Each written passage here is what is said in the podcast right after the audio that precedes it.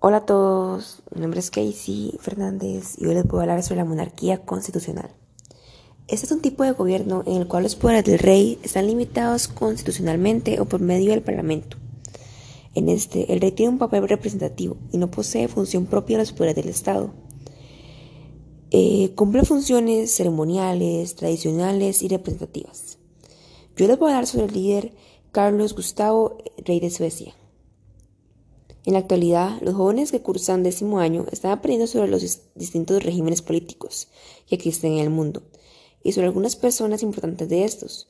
Pero aunque nos enseñen esto, los jóvenes pueden pensar qué importancia tiene eso en nuestras vidas. La realidad es que al saber cómo funcionan esos regímenes, podemos entender mejor la realidad de algunos países y estar agradecidos de que en Costa Rica se ve un régimen político en el cual las personas tienen voz y voto son libres de tener una opinión propia diferente al resto y tener sus propias creencias. Los distintos regímenes a lo largo del mundo y la historia han dejado huellas en el planeta. Al saber un poco el funcionamiento de algunos regímenes políticos, se tiene la oportunidad de poder hacer conciencia y realizar pequeñas acciones como el ejercer el derecho al voto, que son fundamentales en países con regímenes políticos, en los cuales se escucha la voz de todos los habitantes y de esa forma poder mostrar nuestro agradecimiento por el país en el que vivimos. El conocer la historia nos hace entender la actualidad. La monarquía constitucional. Como hemos dicho, es una clase de gobierno en la cual la soberanía es ejercida por un individuo que realiza este poder de manera hereditaria.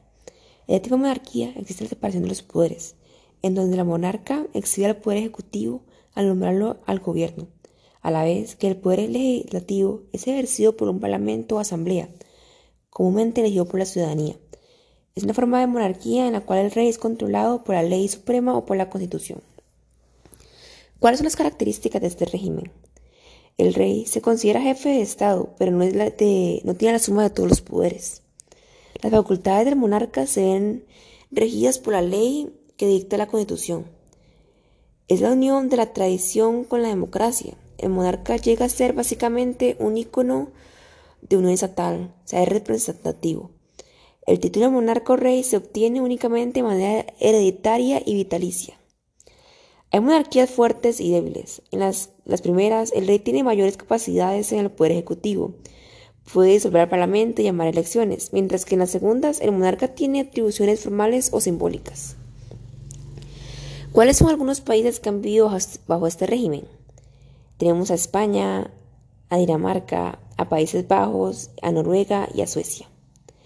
En el caso de España, la monarquía es hereditaria, las funciones del rey son representar al país a nivel internacional y el mandato de las personas de las Fuerzas Armadas, acreditar personal diplomático, es un símbolo de permanencia monárquica. El poder ejecutivo lo integra el Consejo del Ministro, presidido por el presidente del gobierno. Ejerce como jefe de gobierno. El rey propone al presidente del gobierno después a las elecciones generales. Tenemos también el poder legislativo, que se establece en las Cortes Generales, órgano superior de representación del pueblo español, y el Parlamento es bicameral. Después tenemos el caso de, Suecia. El monarca es el jefe de Estado por herencia. El primer ministro actúa como el jefe de gobierno y es nombrado junto con su gabinete por el propio monarca con la aprobación del Parlamento, que a su vez es elegido por voto popular para, por un periodo de cuatro años. El gobierno noruego se divide en tres poderes, el poder legislativo llamado Storting, el poder ejecutivo que es presidido por el primer ministro y el poder judicial que se conforma en las cortes y juzgados. A continuación eh, voy a hablarles sobre Carlos Gustavo, pero para esto voy a, a llamar a un amigo. Carlos Gustavo, proclamación 19 de septiembre de 1973. Padres Gustavo Adolfo de Suecia y Silvila de Sajonia, Gotha. Estudios. En 1966 entró en el internado capitalino de Sigtunia y posteriormente prestó dos años y medio de servicio militar en tres del ejército sueco.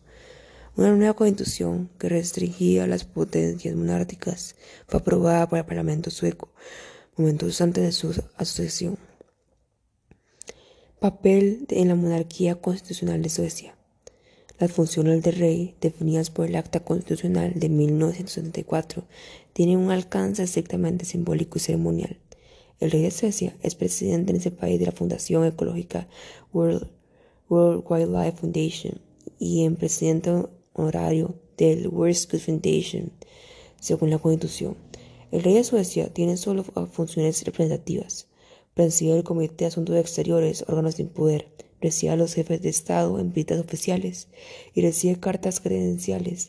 Preside la entrega de los premios Nobel, inauguraciones y actos culturales.